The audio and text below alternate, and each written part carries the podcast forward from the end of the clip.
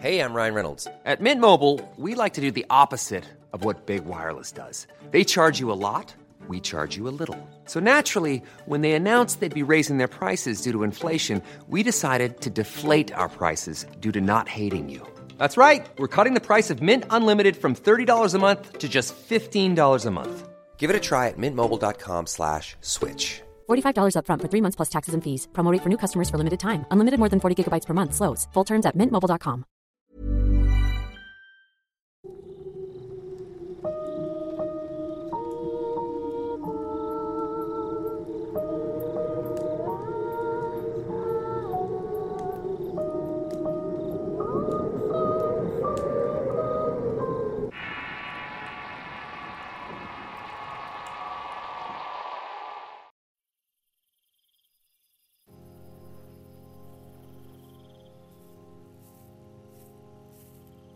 Hannah Macmillan fue una jovencita solitaria durante casi toda su vida. No tenía amistades, vivía sola con su madre en un departamento de la ciudad de Chicago. Su mamá trabajaba como mesera de tiempo completo en un pequeño café, mientras que ella se encargaba de la casa y las tareas básicas del hogar, además de ir a la escuela pública en donde sus compañeros continuamente la minimizaban y criticaban por ser como era ella, sin embargo, no escuchaba esas voces que diariamente tenía que enfrentar cada que iba a la escuela.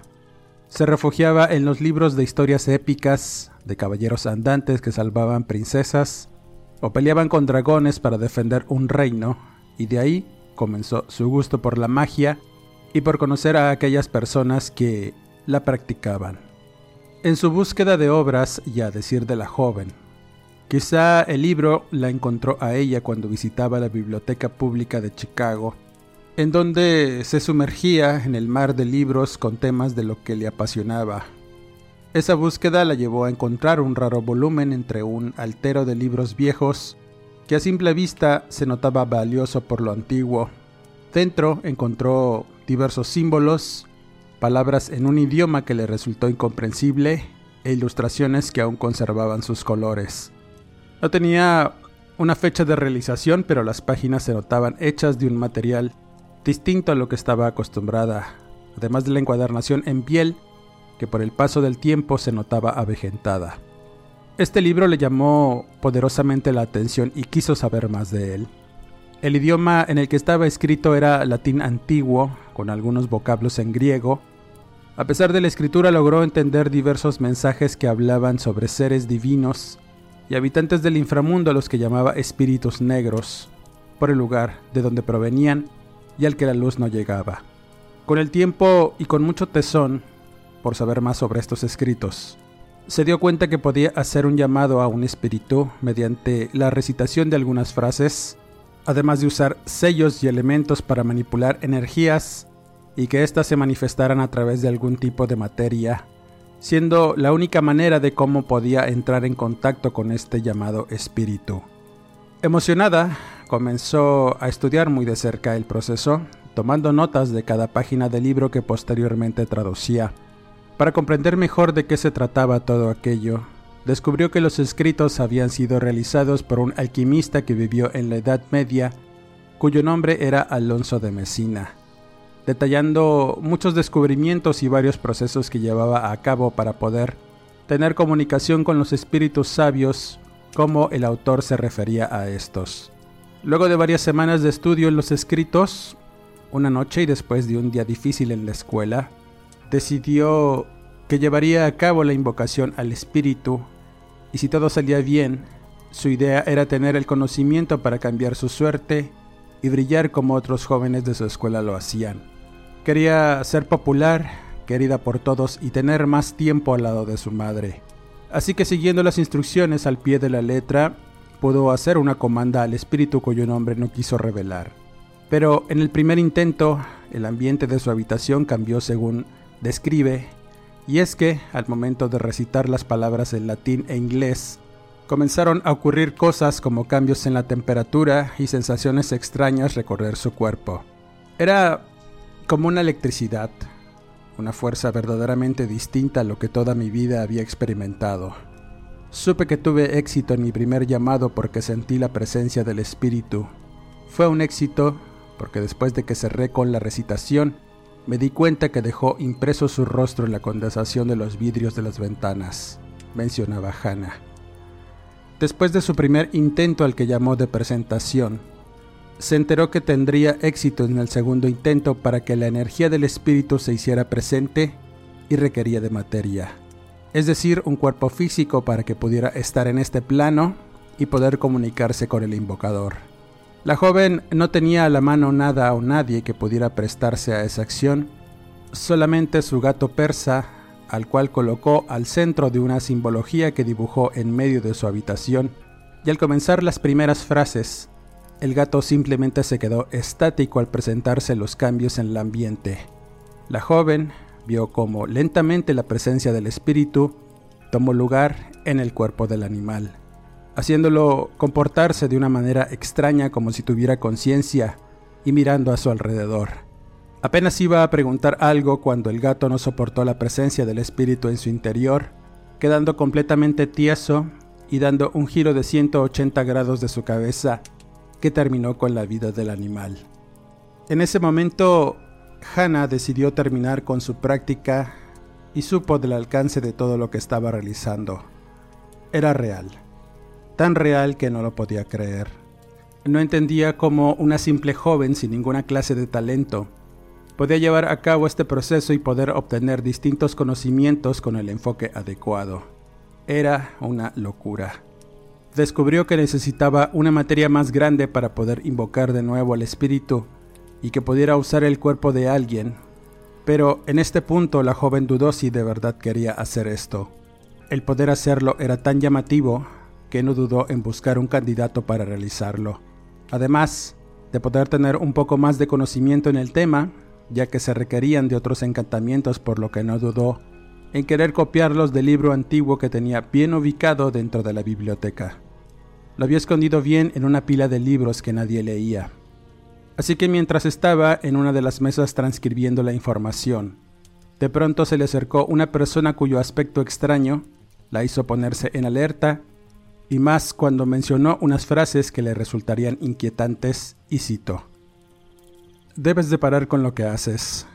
Estos conocimientos no deben ser usados sin saber cómo hacerlo. Se nota que has invocado a uno de los espíritus del libro. No has leído en entero el escrito y tampoco la parte donde se menciona qué consecuencias puedes tener si sigues de necia. Para ya y mírate en un espejo. Ese espíritu ya comenzó a consumirte. Luego de decir esto, el hombre le arrebató el libro a la joven y se fue caminando entre los pasillos de la biblioteca, en donde se perdió de vista ante la mirada atónita de Hannah. Al sentirse acosada, corrió a su casa para refugiarse y entender qué era lo que acababa de sucederle. Entonces recordó las frases del hombre y corrió a verse al espejo. No se notaba nada en especial, pero cuando miró de cerca su rostro, palideció al notar una mancha cerca del párpado. Con espanto, se dio cuenta que la blanca membrana esclerótica del ojo, por debajo de su párpado inferior, se estaba poniendo negra. Sus ojos mostraban un cambio de color bastante raro y pavoroso, algo que no supo cómo explicarse y pensó en las frases de este personaje que le hizo advertencias. Ya en este punto se dio a la tarea de por lo menos saber qué le estaba pasando y el por qué. Descubrió que para poder subsistir en este plano el espíritu debía tomar la vitalidad del invocador y de la materia receptora para poder comunicarse. Lo que no entendió la joven es que al no ejecutar correctamente el proceso, el espíritu estaba tomando la propia vida del invocador. Era algo común cuando llamas a un ser de energía, tu cuerpo físico lo resiente y le resta no solo vitalidad, sino días de tu vida, según como mencionaba el escrito. Al no tener más información por la pérdida del libro, la joven Hannah decidió parar con sus prácticas y sus problemas de salud comenzaron a agravarse. Lo blanco de sus ojos comenzó a ponerse negro, ya dichos de los especialistas que la revisaron. Eran hemorragias subconjuntivales que provocaban una acumulación de sangre. Al ser recurrente y abundante, daba esa impresión de tener negro el ojo. Lo que no se explicaban eran las causas reales de este padecimiento y la situación no mejoró a pesar de los medicamentos, y Hannah perdió la visión en un ojo y el otro quedó seriamente dañado reduciendo su vista. Después de esta experiencia, supo lo peligroso que es tomar los conocimientos antiguos y querer llevarlos a cabo sin preparación. La preocupación de la joven es que muchas personas están tan expuestas a estos conocimientos que no pueden llegar a medir el riesgo o el éxito de sus intenciones hasta que lo logran, llevándolos quizá a la locura o la muerte. Así que con el tiempo, la joven que buscaba brillar en su pequeño entorno social, quedó finalmente recluida en su casa, buscando respuestas en Internet sin encontrarlas y con una obsesión por volver a encontrar aquel libro que llegó a sus manos sin esperarlo. Nunca más lo volvió a encontrar. El día de hoy voy a hablar de un tema que pidieron tocar en la dinámica y es uno de los que ya tenía previstos con anterioridad y es sobre los llamados grimorios.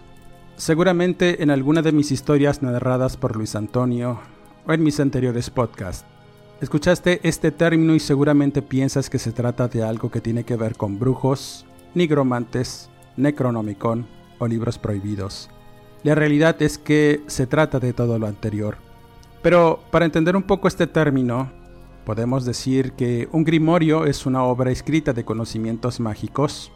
Son mayormente conocidos aquellos que tuvieron su auge en la Edad Media hasta el siglo XVIII, y estos libros eran usados por personas para llevar un registro de correspondencias astrológicas, listas y nombres de energías puras y oscuras, instrucciones para poder invocar estas fuerzas, preparación de aquelarres, así como un amplio compendio de instrucciones y recetas para realizar encantamientos, hechizos, mezclar elementos, convocar entidades sobrenaturales, fabricar talismanes y amuletos además de curar diversos males que la mayoría de la ciencia de esa época no podía hacer. Los grimorios son textos únicos que contenían un conocimiento específico y marcaban un proceso tradicional espiritual e ideologías en la antigüedad. A través de estos se llevaban las pautas para realizar distintos rituales paganos en muchas religiones y creencias presentes en las primeras civilizaciones que poblaron la Tierra y que dieron origen a un número amplio de sectas ocultistas que aún operan y caminan del lado de la humanidad con distintos nombres. Estos libros tienen su resplandor a partir de la Edad Media. Hey, I'm Ryan Reynolds. Recently, I asked Mint Mobile's legal team if big wireless companies are allowed to raise prices due to inflation. They said yes. And then when I asked if raising prices technically violates those onerous two year contracts, they said, What the f are you talking about, you insane Hollywood ass? So to recap, we're cutting the price of Mint Unlimited from $30 a month to just $15 a month. Give it a try at mintmobile.com slash switch. $45 upfront for three months plus taxes and fees. Promote for new customers for limited time. Unlimited more than 40 gigabytes per month. Slows. Full terms at mintmobile.com. Spring is my favorite time to start a new workout routine. With the weather warming up, it feels easier to get into the rhythm of things. Whether you have 20 minutes or an hour for a Pilates class or outdoor guided walk, Peloton has everything you need to help you get going. Get a head start on summer and try Peloton risk-free with Peloton Rentals at onepeloton.com slash bike slash rentals. ¿Qué tal te vendría una limpia de primavera? Sin duda la llegada de una nueva estación es la oportunidad perfecta para traer mejor energía a tu vida, incluyendo abundancia y dinero en efectivo por tus compras diarias gracias a iBota. Así es, y lo mejor es que no tendrás que recurrir a la brujería para traer riquezas. Solo descarga la aplicación de iBota totalmente gratis. Agrega tus ofertas y obtén dinero real que podrás transferir a tu cuenta bancaria, PayPal o tarjetas de regalo.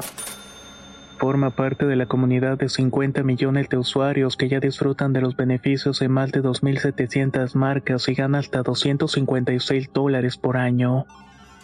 Con iBota ya no tendrás que recurrir a un amarre de amor para conquistar a tu crush. Y con el dinero que ahorraste podrás invitarla a una cena elegante. O al fin comprar ese viaje con el que siempre soñaste. Y si eso no es suficiente para convencerte, en este momento iBota está ofreciendo a nuestro público 5 dólares. Solo por probar iBota usando el código ROR cuando te registras. Solo tienes que ir al App Store o Google Play Store y descargar la aplicación iBota gratis. para comenzar a ganar dinero en efectivo y usar el código ROR. Eso es iBota en Google Play o App Store y usa el código ROR. Atrae abundancia a tu vida con iBota y corre a descargar la aplicación.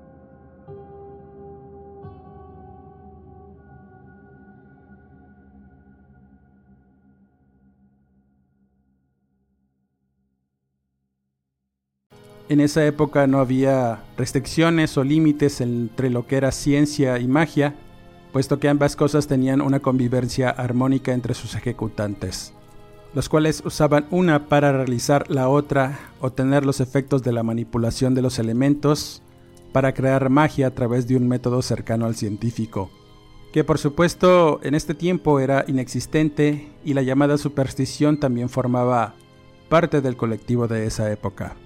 La magia entonces era parte integral de las creencias e ideologías que colocaban al ser humano como capaz de realizar algo y poder controlarlo a través de diversos procesos mágicos.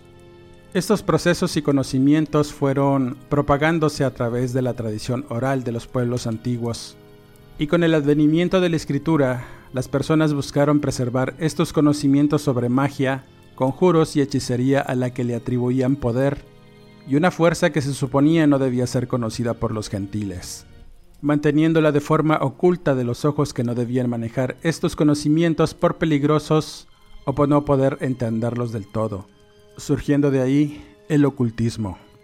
Y es que han existido casi tanto tiempo como la escritura. Según el profesor Owen Davis en su obra Grimorios, una historia de los libros mágicos, Menciona que los arqueólogos han descubierto encantamientos mágicos en tablillas de arcilla inscritas que se remontan a la antigua Mesopotamia y eran una forma de compartir el conocimiento mágico que se había transmitido a través de las tradiciones orales y lo capturaron de una manera más permanente. Finalmente, y con la llegada de la imprenta, se hicieron obras escritas de los grimorios más importantes del ocultismo, a los que los colectivos religiosos los bautizaron como libros prohibidos, por el conocimiento y la naturaleza demoníaca de algunas de estas obras. Por mencionar algunos, el Mago, el cuarto libro de la filosofía oculta, el Gran Grimorio, conocido también como el Dragón Rojo, el libro jurado de Honorio o el Grimorio del Papa Honorio, la llave menor de Salomón, entre otros libros que son actualmente conocidos como Grimorios mágicos. A partir de la era de la imprenta, los grimorios fueron muy populares. Este término grimorio es un derivado de gramática. La gramática describe un conjunto fijo de símbolos y los medios de su incorporación para producir oraciones además de textos significativos y bien formados. De manera similar, un grimorio describe un conjunto de símbolos mágicos y la mejor manera de combinarlos adecuadamente para producir los efectos deseados. Los verdaderos grimorios contienen elaborados rituales, muchos de los cuales se repiten en los ritos de la brujería moderna. Las fuentes de información en los diversos grimorios incluyen textos mágicos griegos y egipcios, además de fuentes hebreas y latinas. Durante su auge surgieron un sinnúmero de manuales donde se recopilaban todo tipo de conocimientos, recetas sanadoras, rituales mágicos y hechizos, así como descripciones astrológicas, leyendas populares, invocaciones para combatir a los espíritus malignos, en tanto otros tocaban temas diversos como las maldiciones, los pactos demoníacos o los rituales de magia y eran verdaderos manuales dedicados a temas de carácter esotérico. De ahí que llegaron a ser textos prohibidos por ser manuscritos no relacionados de una manera explícita con la teología dominante de la época y eran considerados libros mágicos que debían ser prohibidos por la doctrina oficial de la Iglesia. No obstante, en la mayoría de los grimorios, hay elementos del cristianismo, especialmente oraciones y rituales orientados a combatir al diablo. Quienes han estudiado de cerca estos textos afirman que son una combinación de conocimientos mágicos provenientes de diferentes culturas. Debido a una intensa persecución de la religión dominante, estos escritos fueron celosamente custodiados y mantenidos en secreto por los magos y hechiceros. Gracias a ello pudieron sobrevivir al fuego de la Inquisición.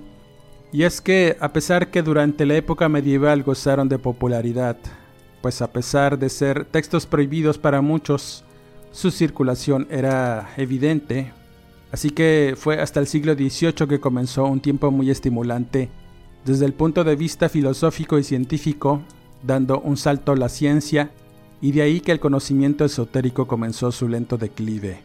Siglos más tarde, con la llegada de la Ilustración, estos textos aún tenían poder sobre la gente, pero poco a poco perdieron popularidad y para el siglo XIX ya eran considerados una obra de ficción como las vemos hoy. En la actualidad, los llamados grimorios, libros de alta magia entre otras obras, se nos han presentado gracias al cine y a la televisión como grandes volúmenes polvorientos que están encuadernados en piel humana y que contienen poderosos sellos, resguardados por gruesos candados que impiden que sus secretos acaben en manos de personas que no tienen la preparación ni el entendimiento para darles el trato adecuado a estas obras ya que son libros que portan maldiciones, revelan los secretos de los muertos o contienen todo un amplio compendio escrito y relacionado a pactos con Satanás y otras entidades poco recomendables, y de las cuales no se debe ni siquiera mencionar su nombre. La buena noticia es que la mayoría de los grimorios de poder así son. Mejor aún es que no están al alcance de las personas y también existen aquellos grimorios que presentan Tratados de magia natural, astrología y medicina son libros que enseñan a congraciarse con los arcángeles y a mantener conversaciones con los tronos celestiales. Con el tiempo y el resurgimiento del esoterismo y las llamadas paraciencias, se dio un renacimiento de estos escritos, algunos rescatados de la antigüedad, y que dieron una nueva fuente de estudios sobre este tema. Poco a poco empiezan a verse antiguos escritos en librerías, impresos en latín y con ediciones lujosas que despiertan el interés en los coleccionistas por tener una de estas finas obras. Luego comenzamos a ver distintos libros de magia popular impresos en editoriales pequeñas y con ediciones baratas que presentan fragmentos de los libros originales, los cuales para un desentendido resultaban interesantes por las recetas y hechizos para interpretar sueños, curar enfermedades comunes, atraer el ser amado, desenterrar tesoros ocultos o leer la mente. Muchos de estos grimorios eran falsos o mal traducidos. La mayoría de los textos originales están en francés o latín y son bastante raros. No obstante, existen traducciones fieles de la mayoría de los grimorios, aunque solo se exponen algunos fragmentos e ilustraciones mal impresas en estos.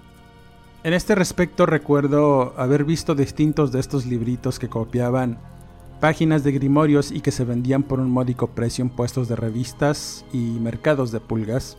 En lo personal llegué a comprar un par de estos libritos que contenían hechizos y que eran fragmentos del Gran Grimorio o la clavícula de Salomón. Grimorios populares y al alcance de todos en ediciones sencillas y de lujo. Así que, y con el advenimiento de los medios digitales, estas obras han trascendido y ya no existe ninguna clase de limitación en estos conocimientos. Cualquiera que pueda leer y realizar uno de los llamados a los demonios, o incluso puede llevar a cabo una brujería efectiva para hacerse notar ante una persona que le atrae. En la actualidad, con tanta apertura en creencias y libertades, no es extraño que podamos encontrar jóvenes practicando y llevando a cabo hechizos sin realmente entender el alcance o las consecuencias negativas que pueden llegar a enfrentar y experimentar por mirar en lo oculto. Entrando en contacto con fuentes antiguas, ya que para que puedan existir estos grimorios que revelen secretos perdidos y las sabidurías ocultas, es una condición necesaria que antes existan tales conocimientos olvidados, para que un hechicero pueda dominar estas fuerzas que se describían en estas páginas era necesario tener años de práctica en el manejo y control de las mismas. En estos días me he topado con jóvenes que están involucrados con demonología babilónica y los misterios del antiguo Egipto, buscando invocar estas fuerzas como prueba de la legitimidad de estos textos.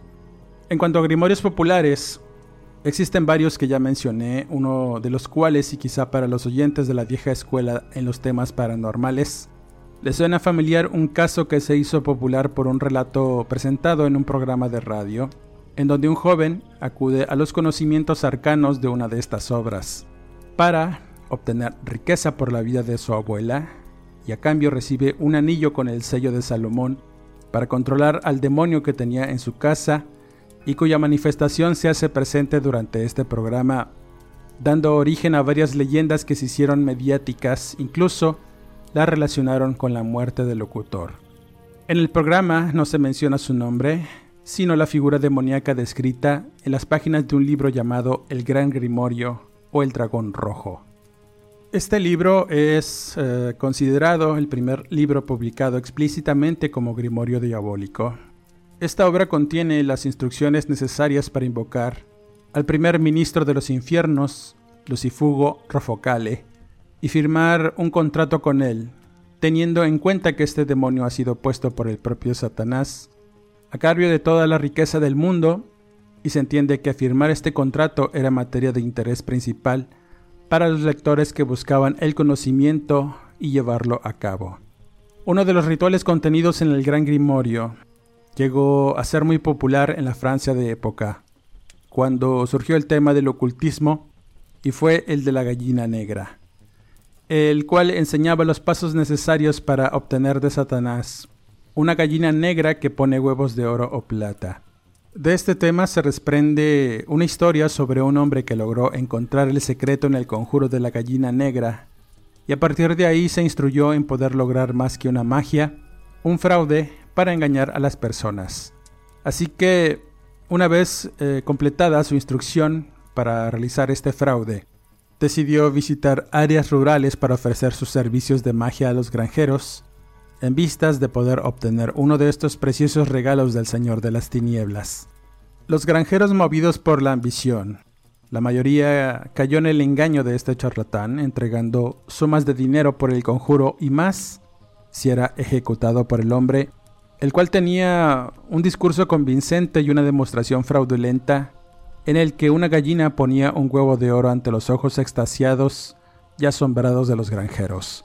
Cuando se llevaba a cabo este ritual, el hombre hacía gala de sus dotes para engañar y hacer diversos trucos e ilusiones para dar la impresión de que el diablo venía y se llevaba los huevos que ponía la gallina en cuestión, dejando a los granjeros en el espanto y aleccionados por la ambición que aprendieron de no conjurar a Satanás a riesgo de perder el alma. Sin embargo, el hombre ya decidido a dejar sus fraudes por la enorme cantidad de dinero que amasó, una noche decidió quedarse en un hostal antes de regresar a comprar una villa que ya tenía en tratos con un marqués al que también había defraudado. Ya entrada la noche decidió irse a una taberna a beber, cuando se presentó otro hombre que realizaba el mismo truco de la gallina, juntando a varios parroquianos para una demostración a cambio de unas monedas y quizá la venta de la gallina de los huevos de oro, con la garantía de que si no recibían la preciada prenda, les será regresado en entero la inversión y además un contrato firmado por el alma, que era un requisito que pedía aquel misterioso hombre para poder realizar el encantamiento de la gallina negra. Por supuesto, el charlatán no se quiso dejar intimidar y denostar por el otro, así que le lanzó un reto para ver quién podía conjurar al diablo y que se presentara para entregar más huevos de oro. La intención era desenmascararlo y ponerlo en evidencia al sentirse minimizado. Al fin de cuentas, ambos eran charlatanes y estaba dispuesto a revelar el engaño ante los ojos de varias personas que se habían reunido en ese momento en la taberna. El hombre aceptó el reto del charlatán, pero antes debía firmar un contrato por su alma y retar al diablo a entregar más huevos de oro que nadie. Así que sin mayor problema y accediendo al juego, el charlatán firmó y se sentó muy sereno a mirar el supuesto fraude y esperar el momento adecuado para revelar el secreto. Todos estuvieron atentos cuando el hombre sacó una gallina negra de un costal y la puso en medio del cuarto, ante la mirada incrédula de todos y sobre todo del charlatán que se reía para sí mismo, observando la rutina y el discurso que era casi idéntico al que él empleaba, a excepción de un momento en que le pide a la gallina que hable y diga quién es el más ambicioso de la sala. El animal cacareaba y picaba el suelo, los presentes se rieron a carcajadas, mismas que se sumaron y dieron paso a gritos y gemidos de asombro al ver que la gallina se plantaba firme frente al charlatán y pronunció unas breves frases que erizaron los pelos de todos. Él es, mencionó la gallina. Al escuchar estas frases, el charlatán aún no dejaba de reír y ver firme al hombre dispuesto a revelar el truco. Tomó la gallina, la miró por todos lados y de pronto un intenso dolor de estómago lo dobló, haciéndolo caer en el piso en medio de fuertes convulsiones, entre gritos de dolor y asombro. Comenzó a suplicar al tiempo que todos miraron cómo sus pantalones comenzaron a llenarse de sangre y excremento. Al ver el primer huevo de oro deslizarse entre sus pantalones, algunos huyeron de espanto en tanto otros no daban crédito a lo que estaban viendo.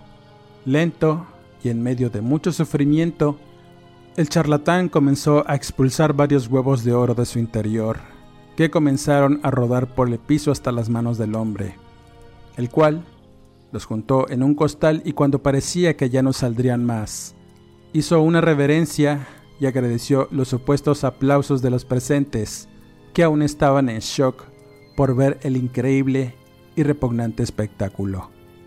El hombre dejó la bolsa por un lado del charlatán, al tiempo que le decía, Esta es tu recompensa por tu ambición. La mía ya la llevo en este papel que firmaste. Después de decir esto, el hombre y la gallina desaparecieron en medio de una humareda azufrosa que invadió la taberna, dejando a todos tosiendo y gritando por el espanto.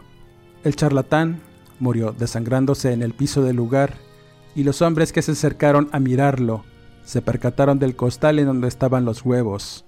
Al abrirlo, se dieron cuenta que estaba repleto de bolas de estiércol de caballo.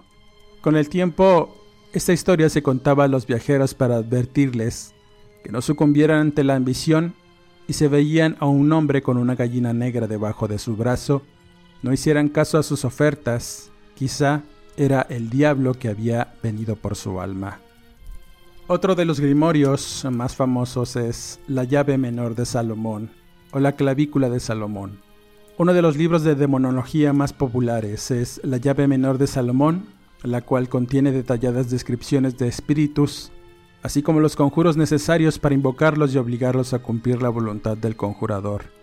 También se explican en detalle las acciones previas a la invocación, tanto la fabricación de los elementos que se emplearán en el ritual como amuletos, círculos, sigilos, sellos, entre otras cosas, así como los rituales necesarios para evitar que los espíritus tomen el control y otros rituales de protección. Otro libro conocido y llamado por algunos el falso grimorio es uno que surge del universo narrativo de Howard Phillips Lovecraft, el mítico Necronomicon, presentado como el libro más perverso del mundo cuyas aplicaciones prácticas pueden estar más alejadas del pragmatismo mundano que hemos visto hasta ahora. La lectura del Necronomicon no solo conduce a la locura, sino a hablar en lenguas guturales y a ser despedazado por entidades obscuras como le ocurrió al propio autor de la obra, Abdul al-Asred en un mercado de Damasco. Pese a que la naturaleza ficticia del libro está firmemente establecida por el propio Lovecraft, lo cierto es que, de manera inevitable, no son pocos los libros que desde entonces han aparecido con la pretensión más o menos seria de ser el auténtico Necronomicon. El más conocido quizá es el Kitab al-Asif. La historia de este libro nos cuenta que fue escrito en el 730 después de Cristo por Abdul al-Asred, tras regresar de su exilio en el desierto. Según él, todo lo que había escrito le había sido revelado por seres sobrenaturales. A la muerte de al-Asred, el Kitab al-Asif comenzó a circular de forma manuscrita entre algunos círculos ocultistas y fue en el año 950 en que Teodoros Filetas lo tradujo al griego. A partir de ese momento comenzó a dársele el nombre de Necronomicon circulando muchas leyendas alrededor de su autenticidad y los supuestos hechos horribles que han ocurrido relacionados con este escrito. En este podcast no me voy a adentrar tanto en descubrir cada uno de los grimorios conocidos. Voy a dedicarle un podcast o varios a la investigación de estos libros prohibidos y sus relatos relacionados que son varios los que he encontrado y otros que me han compartido los practicantes de estos grimorios. Como siempre, la última palabra la tienen ustedes y la veracidad depende del criterio de cada uno de los oyentes. Finalmente, y dentro de los relatos relacionados, comparto uno sobre el libro de San Cipriano o Ciprianillo, una de las más conocidas entre los magos y hechiceros de habla hispana, y me lo encuentro en uno de los múltiples mensajes que me llegaron al inbox después de publicar el primer podcast sobre brujería. Me llamó la atención el mensaje de una de las oyentes que pedía ayuda por usar este libro sin saber realmente cómo. Al estar en contacto con ella, empezó a contarme que tenía mucho tiempo de buscar soluciones a un problema en su trabajo. Malos jefes y malos compañeros hacían de su vida un infierno y ante la necesidad de trabajar, aceptaba servilmente las humillaciones y burlas de estas personas para no tener más problemas que le ocasionaran un despido. Esta mujer tomó la decisión de buscar ayuda con una persona que le leyera las cartas e hiciera encantamientos por encargo para suavizar las cosas o apaciguar a las personas que la deseaban dañar y ver hundida según refería. La mujer descubrió por las cartas que le tenían mucha envidia, celos y colgaba sobre ella una maldición para enfermarla hasta la muerte. Por lo que espantada de los dichos de la tarotista, Comenzó un tratamiento esotérico para quitarle todo eso y retribuirles los daños a estos individuos que la querían dañar. En este proceso y con el paso de los días, comenzó a involucrarse más en lo esotérico, buscando todo tipo de respuestas, hechizos, amuletos, entre otras cosas para protegerse. Su búsqueda la llevó a encontrar diversos libros de magia y brujería, los cuales adquirió y comenzó a empaparse de estos conocimientos para ella misma hacer embrujos para la buena suerte y protegerse de sus enemigos. Todo iba muy bien hasta que hizo un conjuro muy especial que encontró en un libro llamado El Tesoro del Hechicero, en donde venían diversas cosas sobre magia, uso de elementos e instrucciones para hacer pactos, y en uno de estos conjuros venía un proceso para hacer que los enemigos se alejaran para siempre de ti. Cualquier persona que se acercara con fines de molestar. El conjuro haría que se fueran así que sin mediar más ni meterse tanto en la lectura de este libro, realizó la brujería y aparentemente nada pasó. Hizo un segundo intento y aún nada pasaba. En su trabajo, las cosas no habían cambiado, hasta que una tarde uno de los compañeros le hizo una grosería muy hiriente provocando la ira y el desconsuelo de la mujer que lanzó una maldición sobre este tipo. A la mañana siguiente, esta persona no se había presentado a trabajar y se informó que tuvo un mortal accidente durante el trayecto a su casa el día anterior, momentos después que la mujer lo maldijera. No supo si fue casualidad o algo que ver con lo que había hecho, pero decidió elevar la apuesta y confrontó a un jefe que le caía mal por ser y tener actitudes de acoso con ella, enfrascándose en una discusión con él y lo volvió a maldecir. El hombre murió repentinamente en su oficina, víctima de un derrame cerebral, momentos después que estuviera con esta mujer. Ante el hecho de que quizás sus palabras resultaran nocivas para las personas, se sintió más relajada y segura de sí misma ante individuos que le causaban problemas. El detalle es que una tarde durante la fiesta familiar de una de sus primas, le había hecho un supuesto fraude con un dinero que le había prestado y sin querer la maldijo, deseando que le pagara su dinero para ya no tener más líos. Pero sus palabras fueron poder y esa misma tarde, la joven prima resbala en unas escaleras y se rompe la cabeza, muriendo días después por las lesiones. La mujer recuperó su dinero finalmente, luego de que los familiares cobraran un seguro y le dieran lo que le debía la prima por ser una de sus últimas voluntades.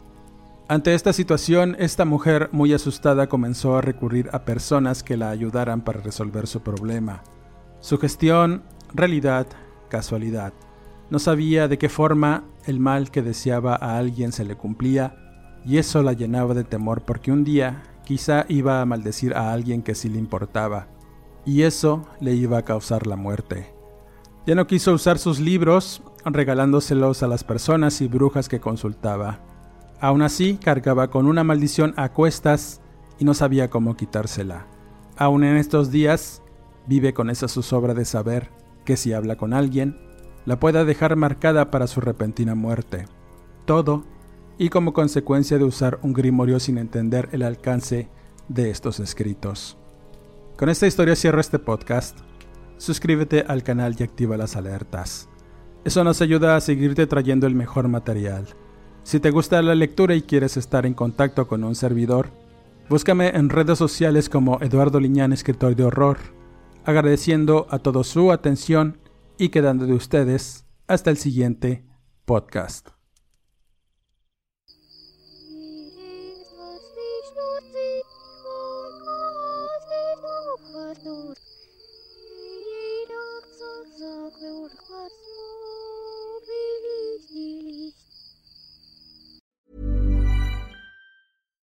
If you're looking for plump lips that last, you need to know about Juvederm lip fillers. With Juvederm Volbella XC and Juvederm Ultra XC, your lip look, whether it's subtle or bold, can last up to one full year with optimal treatment and no additional maintenance. Find a licensed specialist and see if it's right for you at juvederm.com today. That's J U V E D E R M.com. Add fullness to lips in adults over 21 with Juvederm Volbella XC or Juvederm Ultra XC. Do not use if you have severe allergies or a history of severe allergic reactions, or if you're allergic to lidocaine or the proteins used in Juvederm. Tell your doctor if you have a history of scarring or taking medicines that decrease the body's immune response or that can prolong bleeding. Common side effects include injection site redness, swelling, pain, tenderness, firmness, lumps, bumps, bruising, discoloration, or itching. As with all fillers, there's a rare risk of unintentional injection into a blood vessel, which can cause vision abnormalities, blindness, stroke, temporary scabs, or scarring.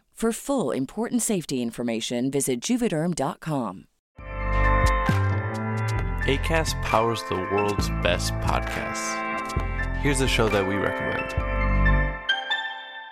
The Real Housewives is a guilty pleasure for most, but if you're looking to not feel guilty about that pleasure, tune in to Everything Iconic with me, Danny Pellegrino, where I break down all the messy moments and behind the scenes antics of Bravo's popular franchise. And on Everything Iconic, I also interview celebrity guests like Kelly Ripa, Kiki Palmer, Drew Barrymore, Cameron Diaz, and more about their guilty pleasures, their past work, and so much more. So if you're pop culture obsessed and find yourself watching way too much reality TV like me, tune in to Everything Iconic with Danny Pellegrino wherever you listen to podcasts.